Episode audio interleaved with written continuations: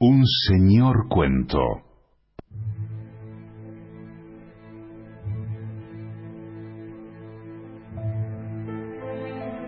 De Roberto Fontana Rosa, el hijo del sheik. Con Gonzalo le pasaba muchas veces lo mismo. No es que se encontraran demasiado a menudo, pero pese a eso, en ocasiones la situación se repetía. Las suecas, había dicho Gonzalo. El Raúl aprobó con la cabeza con una sonrisa torcida. La Cristina, recordó Gonzalo entrecerrando. ¿Y la otra cómo se llamaba? El Raúl esta vez negó con la... La Cristina y... para... La Fiona. Uh, no me vas a decir que no te acordás de la sueca.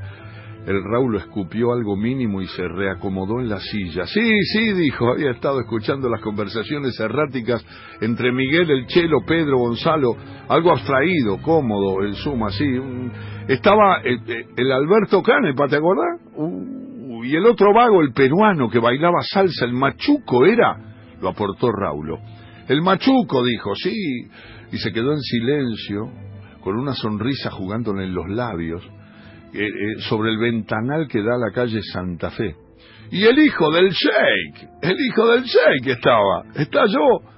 De pronto, golpeando las manos. ¿Qué era, che? ¿Qué era? Se interesó por fin. Unas suecas en Roma, anunció Gonzalo.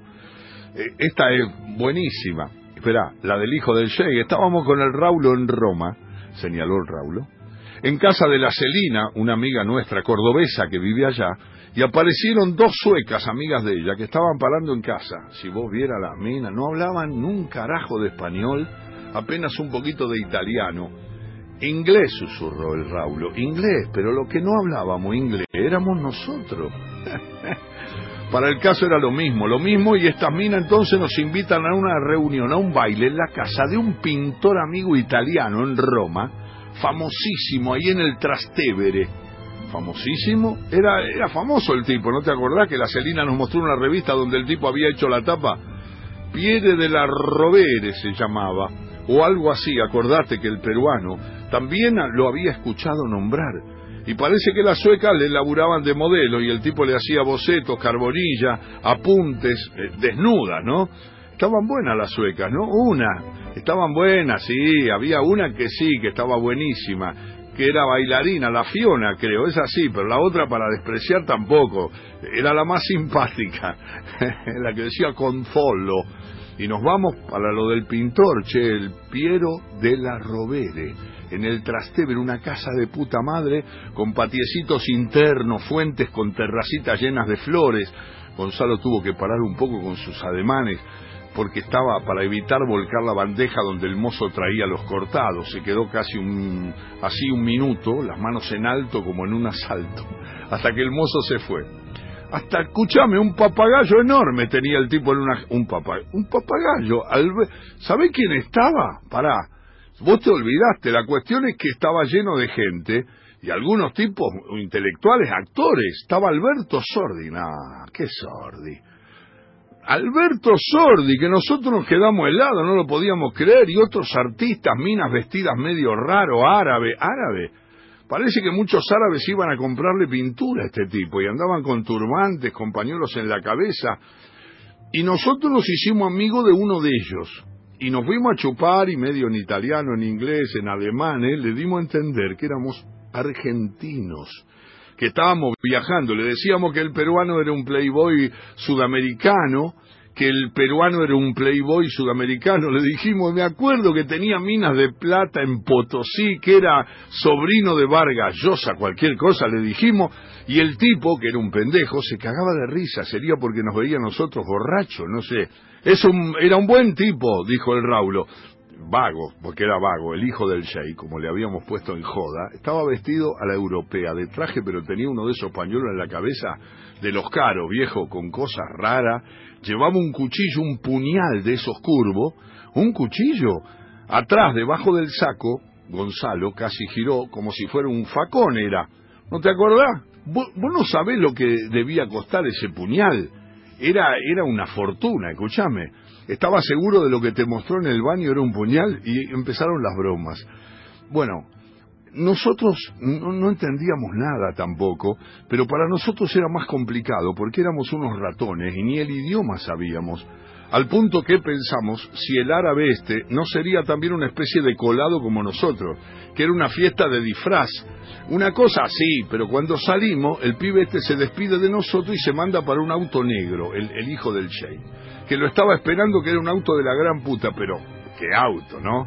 Un Mercedes Super Sport descapotable que tenía que costar, debía costar millones de dólares, mira vos, tenía toda la guita del petróleo. Nosotros y nos quedamos mirando cómo se alejaba y se metía en el auto y por ahí uno de esas callecitas angostitas que hay en el Trastevere aparecen tres o cuatro tipos grandotes muy bien empilchados que se mandan por donde se había ido el árabe, se suben a otro auto negro bien grande y arrancan detrás del Mercedes. ¿Te imaginas? Nos quedamos preocupados porque también esa era una época de secuestros, todos esos quilombos, y en eso baja la Celina con el Piero de la Rovere, que venía a despedirla, ya no quedaba nadie, nosotros habíamos resistido hasta lo último, nos habíamos tomado hasta el agua de los floreros, y le contamos, le decimos lo del árabe que se había ido y lo de los otros tipos que parecía haber estado escondido esperándolo y que se mandaron detrás de él. Le dijimos que nos preocupaba y ¿sabés qué nos dijo? ¿Qué les dijo? Ese muchacho es el hijo del rey Hussein de Jordania, nene. Y los cuatro tipos son su guardaespaldas. Sí, su guarda... El hijo del rey de Hussein de... Habíamos estado toda la noche con el hijo del rey Hussein de Jordania y ni nos habíamos dado cuenta. Si vos vieras qué vago sencillo bueno, fue en Roma. Esta historia, se quedaron callados. El Chelo preguntó si habían visto por televisión los dos goles de Independiente contra Vélez. Miguel informa que había que ver una película iraní de esa sin música, pero que, mm, porque mm, en realidad no le había gustado. Nos estamos viendo, salimos, es notable, dijo el Raulo. Cada vez que Gonzalo cuenta alguna de estas anécdotas de Roma, me entero de algo distinto. Inventa. Claro, te juro que Gonzalo lo, cuenta cosas y parece que yo creo que es cierto, pará. Lo, lo, del pintor famoso es verdad, que le compraban los árabes que estaba Alberto Sordi, que el hijo del rey Hussein, eso es un invento total, absoluto. Escúchame, hay como una necesidad de exagerar, eh, de agrandar las cosas, de magnificarlas con el paso del tiempo, ¿no? ¿Qué sé yo? tienen encanto para contarle y la, la anécdota va, va mejorando. El tiempo hace el efecto de vidrio de aumento, agranda algunos recuerdos, los exagera. Es como en el fútbol, dijo el Chelo. Yo estaba en la cancha aquella vez que Menotti le hizo el golazo a Carrizo de 30, oh sí, 30 metros, fue famoso, en el arco que da regata. Sí, habrá pateado Menotti desde 30, lo sumo 35 metros, ¿ves? Ya le agregó. Bueno, mi primo que fue conmigo ese día a la cancha, dijo que en una reunión que el gol había sido de la mitad de la cancha. Mi viejo jura que fue desde atrás de la mitad de la cancha, dijo Miguel muy serio.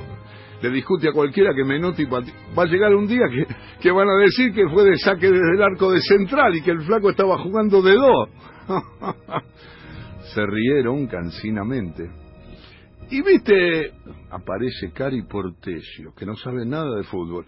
¿Viste el gol de Maradona? Ese que hizo en un mundial. ¿Qué? Sí, el gol de Diego, el que hizo en el mundial. El cari Portesio estaba sentado de perfil a la mesa, cruzado de piernas molestando el paso de los mozos, ingresaba en la charla. Lo miraron sorprendidos porque rompiera el silencio y porque abordara un tema del fútbol que era remoto para él, no sabía nada. Y para ayudarlo le dicen, en México, decís vos, Cari, en México, el que hizo con la mano, Chelo, para ayudarlo, dice, claro, se debe referir al gol que hizo con la mano en el partido contra Inglaterra. No, no, el otro. Hizo otro, ¿no? Sí, sí, un golcito más o menos, sí. Bueno, dice el Cari Portello, vas a ver que va a llegar el día, un día, un día en que digan que arrancó más atrás de la mitad de la cancha, que se gambeteó a medio equipo inglés, que incluso se gambeteó al arquero y que después la metió adentro. Eso van a decir, vas a ver que va a llegar el día en que van a decir eso, y nos quedamos todos mirándolo porque contó el gol como fue el gol. Y optamos por no decirle absolutamente nada.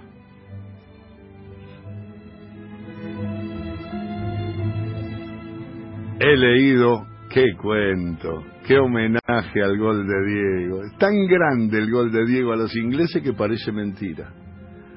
Un día van a decir que hizo lo que hizo, qué grande Fontana Rosa, el hijo del Sheikh.